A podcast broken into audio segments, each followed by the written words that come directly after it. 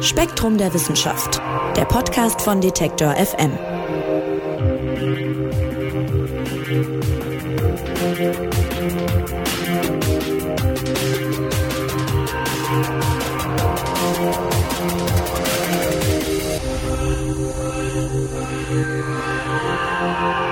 Hallo und herzlich willkommen zum Spektrum Podcast in dieser Woche. Mein Name ist Marc Zimmer und nur anhand dieser paar Worte, die ihr jetzt von mir gehört habt, habt ihr vermutlich schon entschieden, ob ihr mich sympathisch findet oder eben nicht. Und äh, genau das ist unser Thema heute.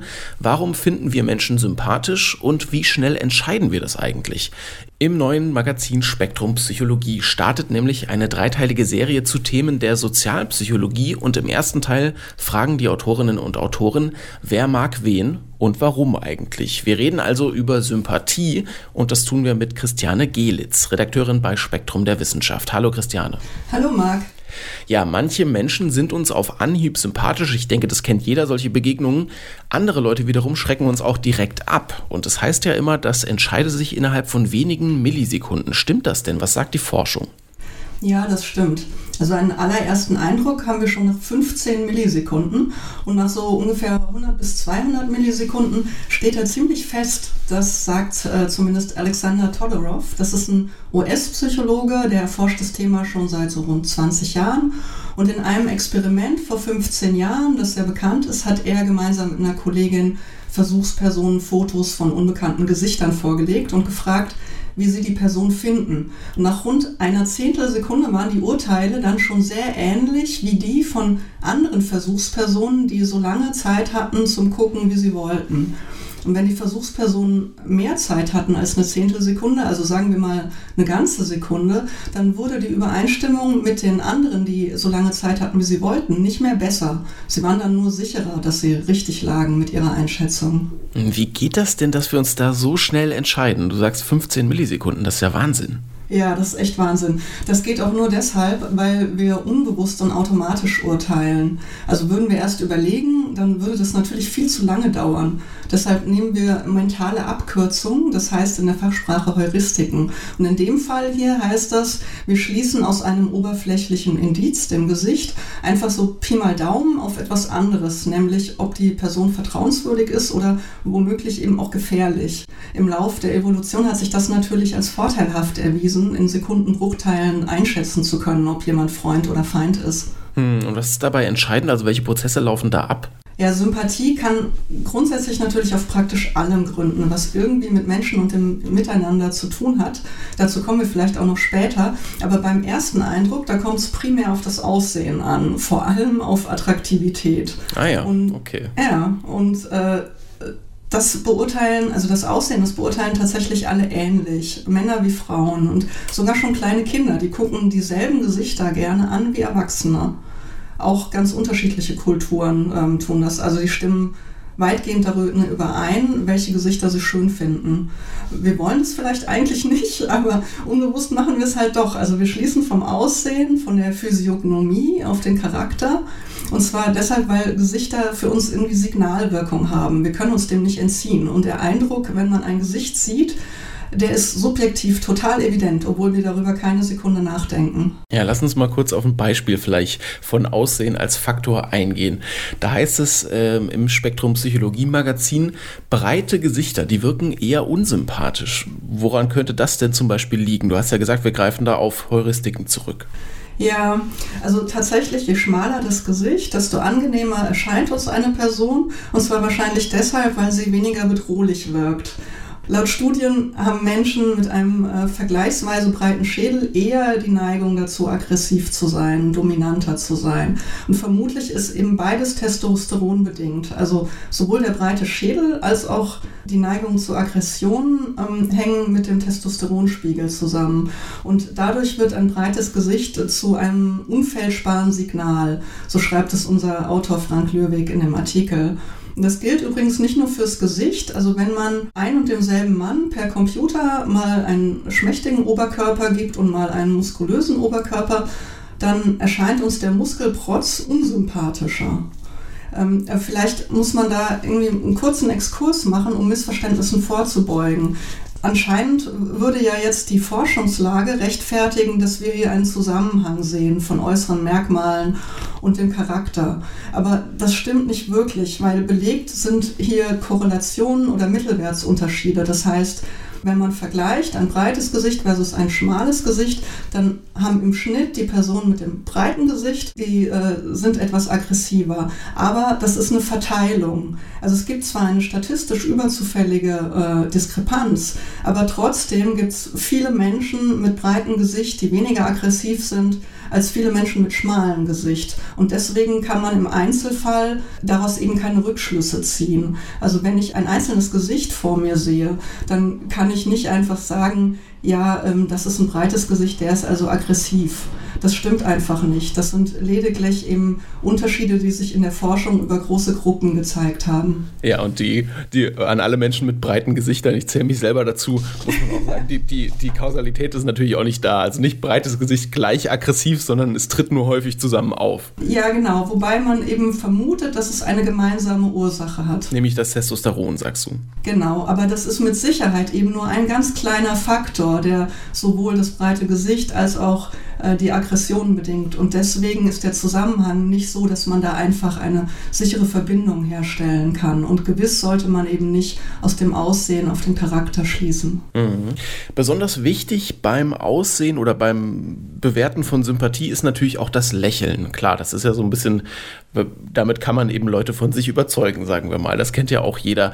Aber auch dazu gibt es interessante Erkenntnisse. Es ist nämlich beispielsweise gar nicht immer sympathisch, wenn wir lächeln.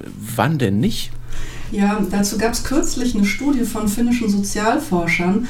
Die haben Versuchspersonen äh, wie üblich Fotos vorgelegt, die die beurteilen sollten. Und da wurden dann die Gesichter mit einem aufgesetzten Lächeln weniger positiv empfunden als die mit einem authentischen Lächeln. Das ist natürlich soweit nicht besonders überraschend, aber die Gesichter mit einem aufgesetzten Lächeln, die wurden auch als weniger positiv empfunden als ein neutraler Gesichtsausdruck. Falls der Unterschied da nicht ganz klar ist, also bei einem echten Lächeln, da bekommt man um die Augen herum so nette Lachfältchen. Aber wenn die Augen nicht mitlachen, also wenn sozusagen nur der Mund lächelt, aber man bei den Augen eben kein Lachen erkennt, dann, dann wirkt das äh, vielleicht höflich im besten Fall, aber auf manche wirkt das vielleicht auch so ein bisschen wie ein falsches Lächeln oder hinterhältig. Und das mögen besonders die Leute nicht, die eher ängstlich und instabil sind. Laut der Studie wäre es also besser, auf Fotos nur dann zu lächeln, wenn es echt wirkt. Das ist natürlich schwierig. Ähm, man muss aber auch einschränken, die Studie war in Finnland und die Autoren, die sagen selbst, da würde man eher weniger lächeln als anderswo. Das heißt, da ist Lächeln nicht so sehr die Norm. Und in Ländern, wo Lächeln die Norm ist, da könnte ein höfliches Lächeln unter Umständen eben doch besser sein als gar keins. Hm, interessant. Und offenbar, also ihr zählt da ja sehr viele Erkenntnisse aus der Forschung auf. Spannend fand ich zum Beispiel auch, dass Sympathie offenbar auch in Anführungszeichen im Auge des Betrachters liegt. Das zeigen Studien. Soll also heißen, wen wir sympathisch finden, das hängt auch ganz stark von uns selber ab. Ja, genau. Also in der finnischen Studie, da kam es auch auf Merkmale der Betrachter an. Die meisten, ähm, die mögen zwar dieselben Gesichter, also wir mögen gerne äh, Gesichter, die lachen und irgendwie entspannt wirken und gesund und attraktiv. Aber äh, manche Versuchspersonen urteilen zum Beispiel generell wohlwollender und das sind vor allem verträgliche und extravertierte Menschen. Und die Persönlichkeit, die bestimmt aber auch mit, wen sie sympathisch fanden. Also zum Beispiel bei Extravertierten, da kam es mehr als bei Introvertierten darauf an, dass die Leute auf dem Foto attraktiv, gesund und traditionell aussahen. Und offene Menschen dagegen, die urteilen etwas weniger nach Attraktivität. Und solche Persönlichkeitseffekte, das vermuten die Forscher, das könnte daran liegen, dass wir unbewusst Bilder netter finden, die uns selbst ähnlich sind. Allerdings sind die Effekte der Persönlichkeit sehr klein. Also wenn du und ich uns Leute auf Fotos angucken würden und die unterschiedliche Leute mehr oder weniger sympathisch finden würden, dann gehen solche Unterschiede nur zu 10% auf unsere unterschiedlichen Persönlichkeiten zurück, im Schnitt gesehen. Ah ja, okay. Und Ähnlichkeiten, die hast du gerade schon angesprochen die sind ja dann auch der Grundlage dafür, dass aus Sympathie im Idealfall vielleicht irgendwann eine Freundschaft sich entwickeln könnte. Also Ähnlichkeiten im Charakter und den Interessen zum Beispiel. Welche Erkenntnisse gibt es denn dazu aus der Forschung über diesen, ich, ich nenne es mal Transitionsprozess, ja, also von Sympathie zu Freundschaft? Ja, also zum einen, das stimmt, wie sehr sich Menschen gleichen, das ist ziemlich wichtig für die Freundschaftsentwicklung. Also wir mögen Leute, die ähnlich reden wie wir oder die ähnlich über andere denken wie wir oder ähm, über dasselbe lachen können, dieselbe Musik äh, hören, vor allem in der Jugend. Und je mehr Gemeinsamkeiten es gibt, desto wahrscheinlicher wird dann tatsächlich aus Sympathie eines Tages Freundschaft. Man kann sogar nachweisen, dass die Hirnaktivität von Freunden ähnlich ist. Das haben Forschende an der University of California mit Hirnscans untersucht. Die haben Studierenden Videoclips vorgespielt und die Hirnaktivität von Freunden, die war dabei dann ähnlicher als die von nicht befreundeten Versuchspersonen. Bei ihnen reagierte also das Gehirn auf ähnliche Weise auf das, was sie gesehen haben. Das ist ziemlich cool, finde ich. Ich hoffe, da gibt es bald noch mehr Forschung zu. Ja, also es bedeutet im Endeffekt, wenn ich mit Freunden, sagen wir, irgendein YouTube-Video gucke, äh, und dann passiert in unserem Gehirn das Gleiche, die gleichen Prozesse laufen ab. Also wir verarbeiten das sozusagen auf die gleiche Art und Weise. Ja, gleich ist natürlich ein starkes Wort, aber auf ähnliche Weise, also praktisch ähnlicher, als wenn du mit einer nicht befreundeten Person äh, YouTube-Videos gucken würdest. Genau. Interessant, ja. Ja. Okay, gut. Und äh, da spielt auch noch so ein bisschen rein in, in Ähnlichkeiten äh, und Sympathie spielt auch ein bisschen der Mimikry-Effekt mit rein. Das hat man vielleicht schon mal gehört, aber vielleicht kannst du noch mal erklären, was es damit auf sich hat. Da geht es ja im Grunde darum, dass man bewusst oder unbewusst ein bisschen versucht, sich ähnlicher zu sein. Ja, genau. Also ursprünglich ist das ein Begriff aus der Biologie und äh, der steht dafür, dass manche Arten Merkmale entwickeln, die wiederum Merkmalen einer anderen Art ähnlich sind. Das passiert natürlich nicht bewusst, sondern die Evolution bringt diese Ähnlichkeit hervor, weil das einen Überlebensvorteil für die eine Art bedeutet. Und das bekannteste Beispiel, das ähm, beschreiben wir auch im Text, das ist, dass äh, manche Fliegen, Schwebfliegen hießen die, glaube ich, so schwarz-gelbe Streifen entwickeln, die äh, so ähnlich aussehen wie die bei einer Wespe und damit schrecken sie dann natürlich Feinde ab, obwohl sie selber natürlich nicht so gefährlich sind wie eine Wespe. In der Psychologie wird der Begriff aber ein bisschen anders verwendet. Da geht es um die Tendenz, einander in der Sprechweise oder in der Mimik oder in der Gestik nachzuahmen. Und zwar machen wir das automatisch und unbewusst. Man kann das natürlich auch bewusst tun, aber es läuft weitestgehend unbewusst ab. Vor allem dann, wenn wir jemanden sympathisch finden, machen wir das. Denn dann findet der uns auch eher sympathisch und der wiederum macht das dann auch. Also er ahmt uns auch nach und das wiederum verstärkt dann die Sympathie bei uns wieder weiter. Ist das sowas wie, wenn man jemandem gegenüber sitzt und dann die Körperhaltung imitiert? Also zum Beispiel auch das Bein überschlägt oder sowas? Ja, genau. Oder oder ist es auch sowas, es gibt ja, ich weiß nicht, ob das stimmt, äh, was die Forschung sagt, aber dass man so Gähnen nachmacht, wenn, also dass Leute sich vom Gähnen anstecken lassen, wenn sie Leute sympathisch finden, aber also man macht praktisch Körperbewegungen, Körperhaltungen nach. Das ist im Endeffekt Mimikrie. Ja, genau. Also ich glaube, für Scannen gibt es immer noch konkurrierende Theorien. Mhm. Ich weiß nicht, ob inzwischen eine gewonnen hat, aber zumindest vor ein paar Jahren war es noch so, dass es konkurrierende Theorien gab und ähm, da gehörte das wahrscheinlich auch dazu. Typischer ist eher, ich glaube, das ist untersucht, wenn man sich mit jemandem unterhält und der greift nach einem Glas Bier und trinkt, dass man dann auch eher nach dem Glas Bier greift und das, das hat dann schon eine verbindende Wirkung und macht sympathischer. Also wenn du zum Beispiel ähm, einen Gast im Podcast sympathisch sympathisch findest, dann passt du deine Sprechweise mit der Zeit unbewusst an den Gast an und der Gast tut es auch. Und am Ende findet ihr euch idealerweise dann beide gut. Vielleicht ist dir das auch schon aufgefallen. Bei Dialekten kann man das manchmal beobachten. Wenn jemand dann mit seiner Familie in Bayern telefoniert, dann entscheidet er ja nicht bewusst, dass er jetzt Dialekt spricht. Ja, bei Dialekten ist mir das tatsächlich auch schon selber bei mir aufgefallen, dass ich ähm, das ist ganz irre. Ich mache das ja natürlich falsch. Ne? Ich kann die Dialekte nicht, aber wenn ich in Berlin, wenn ich in, wenn ich in Berlin bin, fange ich tatsächlich an, ein bisschen zu Berlinern. Äh, wenn ich irgendwie mal an der Nordsee im Urlaub war, dann fange ich an, so ein bisschen zu nördeln. Und äh, in Bayern gibt es auch, dass ich dann anfange, so Wortendungen so zu machen. Und das ist natürlich, das klingt nicht echt und es ist auch keine bewusste Entscheidung, aber es ist so ein bisschen, ja, es hat dann auch mit Sympathie zu tun, sagst du. Ja, genau. Also man spricht in der Forschung äh, dabei von sprachlicher Konvergenz. Also es ist auf jeden Fall auch Mimikry und diese sprachliche Konvergenz, das signalisiert, wir gehören zur gleichen Gruppe. Beim Dialekt zeigt es, wir kommen aus der gleichen Gegend, aus der gleichen Schicht. Ähm, der Unterschied ist aber zu anderer sprachlicher Mimikry, da geht es vor allem um also die Angleichung von Tonhöhen und der Bandbreite der Töne. Der Unterschied ist, dass der Wechsel vom Dialekt zu Hochdeutsch oder umgekehrt, dass der besser bewusst steuerbar ist. Also andere Arten von sprachlicher Mimikrie, die laufen eher automatisch ab. Das lässt sich zwar teilweise beeinflussen, aber nicht ganz ausschalten. Interessant ist, finde ich dabei besonders, dass sich nicht alle gleich stark anpassen. Ähm, ich habe darüber vor ein paar Jahren mal geschrieben in einem Artikel über äh, Faktoren, die Politiker erfolgreich machen. Ähm, das, da kam bei raus, dass sozusagen der Status oder das Selbstbewusstsein damit zu tun hat, wie stark man sich stimmlich an das Gegenüber anpasst. Eine Person mit niedrigem Status, die passt sich unbewusst stärker an, weil sie Sympathie wecken will. Das hat ein Soziologe in den USA in, in einer Talkshow beobachtet, Mitte der 90er. Der Moderator, ich weiß nicht, ob man den noch kennt, Larry King hieß er, der hat sich zum Beispiel stärker an den damaligen Präsidenten George Bush angepasst, als der zu Gast war, als an den Vizepräsidenten, als der zu Gast war bei ihm. Und daran sieht man vielleicht auch, wo, wo prominente US-Moderatoren ihren Status verorten. Also über ihnen steht immerhin noch der Präsident. Aber wenn man das auf Deutschland übertragen würde, dann wäre das wahrscheinlich die Kanzlerin, die noch drüber stehen würde. Vielleicht noch der Bundestrainer. Ja, aber Herr Scholz dann zum Beispiel in dem Fall jetzt eher nicht so. Nee, mhm. genau, Herr Scholz. M Ich nehme an, also ich weiß nicht, ob man sowas mal testen könnte, aber wenn man Günther Jauch nimmt, der hat vielleicht so eine Position wie Larry King in den USA damals könnte man mal schauen, wie der sich verhält ähm, in der Hinsicht gegenüber seinen Gästen. Ja, Stimme, spannendes Thema, gerade auch natürlich im Kontext Podcast, wo wir jetzt hier gerade sind. Sind denn ganz allgemein gesagt bestimmte Stimmen sympathischer als andere? Ja, da ist die Studienlage weniger eindeutig. Also bei Männern kann man das sehr gut nachweisen.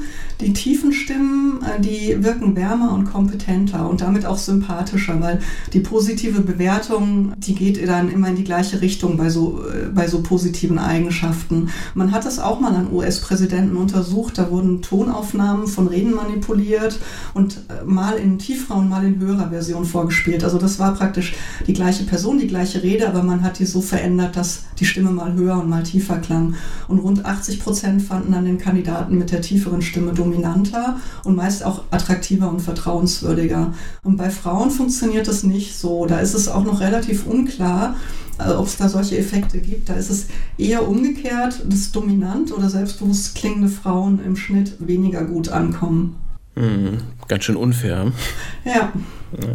So, jetzt haben wir über Stimme geredet und über Aussehen. Lass uns mal noch auf das Thema Gerüche kommen. Da macht die Werbung ja ein großes Ding draus. Man braucht nur den Fernseher anzuschalten oder eben das Internet.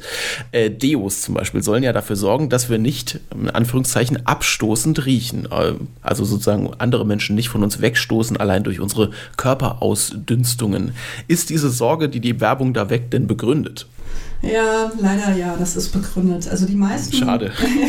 die meisten finden nach Schweiß riechende Menschen tatsächlich eher unsympathisch. Aber erstaunlicherweise ähm, ist das nur dann der Fall, wenn sie den Schweiß nicht bewusst riechen. Also wenn ich so stark müffeln würde, dass es nicht zu überriechen ist, dann bin ich fein raus.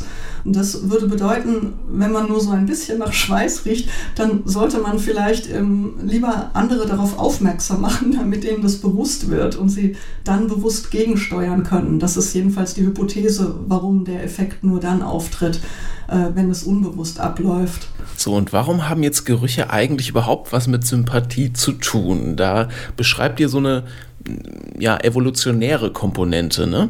Ja, genau. Der Zusammenhang mit Sympathie speziell ist allerdings noch nicht so gut erforscht, ähm, mehr mit Attraktivität, aber das kann man einigermaßen in einen Topf werfen. Letztlich dient die Abneigung gegen bestimmte Gerüche wohl dazu, uns selbst zu schützen. Wir können am Geruch also nicht nur erkennen, ob sich jemand regelmäßig wäscht, sondern eben auch, ob er krank ist.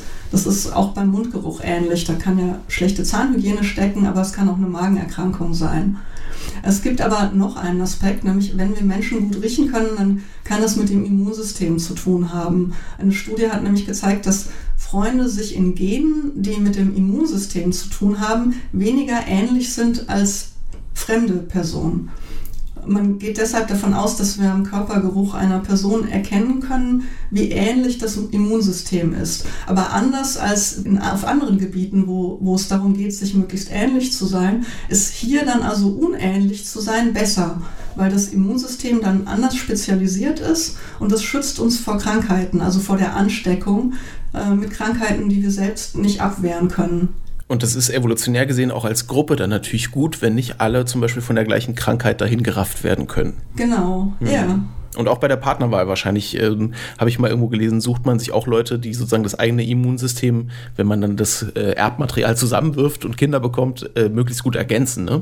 Ja, genau. Es ist eine komische Vorstellung, dass wir tatsächlich unseren Partner ein wenig auch danach aussuchen. Das, das fühlt sich nicht richtig an, aber es ist bestimmt evolutionär sehr sinnvoll, ja. Ja, okay, gut. Also, Christiane, jetzt klingt das alles so, was wir gehört haben, als könne man immer ganz genau sagen, warum ich jetzt jemanden sympathisch finde oder nicht. Aber muss ich dich zum Abschluss jetzt nochmal fragen, ganz ehrlich, kann es nicht auch einfach mal Zufall sein, dass ich jemanden gut finde? Oder steckt da wirklich immer irgendwie ein evolutionärer, chemischer, was auch immer Plan dahinter? Ja und nein. Also Zufall in dem Sinn, als der Zufall ja Menschen räumlich zusammenbringen kann. Aber wenn das passiert, dann, ähm, dann steckt hinter dem Effekt der räumlichen Nähe wiederum ein anderes Prinzip. Und das ist nicht zufällig, ganz im Gegenteil, nämlich der Mere-Exposure-Effekt.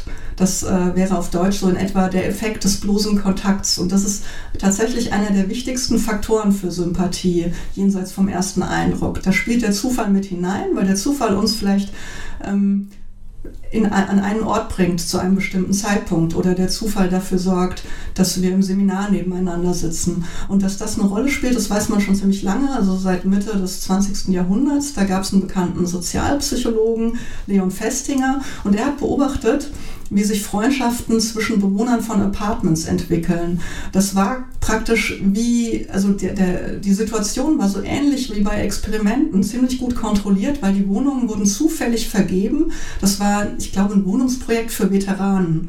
Und da zeigte sich, dass die direkten Nachbarn doppelt so oft enge Freunde wurden wie die, die nur zwei Türen weiter entfernt wohnten. Mhm. Und das äh, klingt irgendwie verrückt, wenn man sich das vorstellt, dass das tatsächlich einen Einfluss haben soll. Es wurde aber immer wieder belegt. Es reicht, sich einfach nur öfter zu sehen und dann wird man sich schon ein bisschen sympathischer. Also es kann potenziell auch sozusagen die anderen Faktoren, die wir gehört haben, schlagen. Einfach, dass ich jemanden regelmäßig sehe. Ja, ich weiß nicht, ob man jetzt davon sprechen kann, dass es andere Faktoren schlägt, aber es ist ein Faktor, der eben damit hineinspielt und ich denke, die Sachen spielen zusammen und das sind so viele verschiedene Faktoren, dass man sozusagen deren gemeinsames Zusammenwirken nicht wirklich gut in Experimenten untersuchen kann. Das sind einfach zu viele Variablen, die da mitspielen. Aber es zeigt sich eindeutig, dass, dass wir Dinge einfach mögen, auch auf vielen anderen Gebieten, weil sie uns vertraut sind. Also das ist bei ein paar alte Schlappen genauso wie beim Kollegen, mit dem wir im Büro sitzen. Ähm, es ist allerdings so, wenn wir jemanden auf Anhieb nicht mögen, dann wird es eher schlimmer schlimmer, wenn wir den ständig auch noch vor der Nase haben. ja, das sollte man vermeiden. Ja. Gut, Frage. Wir haben viel über den ersten Eindruck auch gesprochen oder wie schnell das geht. Das hast du ganz am Anfang schön erklärt, wie schnell sich Sympathie auch entwickelt, sich entscheidet, ob wir jemanden sympathisch finden oder nicht. Stellt sich natürlich noch die Frage zum Abschluss, kann sich dieser erste Eindruck denn auch noch verändern oder liegen wir normalerweise von Anfang an richtig? Ja, der erste Eindruck, der wirkt tatsächlich ziemlich lange nach. Aber je länger eine Bekanntschaft dauert, desto mehr kommen dann auch andere Dinge zum Tragen. Also neben dem Aussehen eben die Nähe, wie wir es eben hatten, oder die, die Ähnlichkeit, die man beieinander entdeckt, oder eben auch gemeinsame Erlebnisse. Der erste Eindruck, den man von der Persönlichkeit eines Menschen hat, der ist im Übrigen ziemlich oft falsch. Also eine Studie mit 1000 Versuchspersonen hat das gezeigt wenn man jemanden nur nach dem Aussehen beurteilt, also einfach nur auf ein Foto guckt, so wie wir das ja nun im Internet relativ häufig machen, dann sind die Urteile über die Menschen weniger genau, als wenn man die Person gar nicht gesehen hätte, sondern einfach nur den Durchschnitt nehmen würde. Und wir verschätzen uns aber dann nicht nur in anderen bei dem ersten Eindruck, sondern auch in uns selbst. Das hat ein Team von der Cornell University herausgefunden. Die haben zwei Männer oder zwei Frauen fünf Minuten miteinander plaudern lassen und dann sollten die sagen, wie sympathisch sie einander finden und wie sympathisch sie selbst auf den anderen wirken. Sie haben sich darin dann systematisch unterschätzt und zwar nicht aus Bescheidenheit oder Selbstschutz. Das konnte man in einem Anschlussexperiment ausschließen, indem man ihnen einfach 100 Dollar geboten hat dafür, äh, dass sie die beste Selbsteinschätzung haben. Also derjenige, der die beste Selbsteinschätzung hinbekommt, der hätte 100 Dollar bekommen. Und man hat stattdessen herausgefunden, dass es mehr mit Schüchternheit zu tun hat. Also die Schüchternsten, die haben sich doppelt so sehr unterschätzt wie der Durchschnitt. Und das ist echt fies, weil auch da wirkt wie auf vielen Gebieten die selbsterfüllende Prophezeiung. Man wirkt nämlich umso sympathischer, je mehr man glaubt, sympathisch zu wirken. Also da zieht leider dieser, dieser blöde Spruch, fake it till you make it. Denn bestraft werden die, die nicht faken wollen oder nicht faken können. Und wer das aber gut und gerne macht, der wird am Ende auch noch belohnt. Hm. Sympathie ist nicht immer gerecht und vor allem kein Zufall, sagt Christiane Gelitz von Spektrum der Wissenschaft. Und Christiane, ich habe ja eingangs gesagt, das Ganze ist Teil einer Serie in Spektrum Psychologie. Wie geht es denn damit dann äh, thematisch weiter? Es geht ja um Sozialpsychologie. Ja, genau. Also das Thema, über das wir gerade gesprochen haben, darüber hat ähm, unser Autor Frank Löbeck geschrieben. Das war der erste Teil und er erscheint in Spektrum Psychologie, wie du gesagt hast. Und der Serie geht es ansonsten ähm, auch generell darum, wie Menschen aufeinander wirken. Also zum Beispiel noch darum, wie Manipulation funktioniert oder wie man guten Rat gibt. Mhm. Also reinschauen in Spektrum Psychologie. Das gibt es im Handel und natürlich auch online zu kaufen. Und möglicherweise werden wir auch über das ein oder andere davon nochmal hier im Podcast reden. Vielen Dank auf jeden Fall, liebe Christiane. Gerne. Und euch vielen Dank fürs Zuhören. Abonniert gern unseren Podcast bei Spotify, iTunes und Co. Und wer noch nicht genug hat, mehr Podcasts findet ihr auf detektor.fm. Mein Name ist Marc Zimmer und ich sage Tschüss und bis nächste Woche. Spektrum der Wissenschaft, der Podcast von Detektor FM.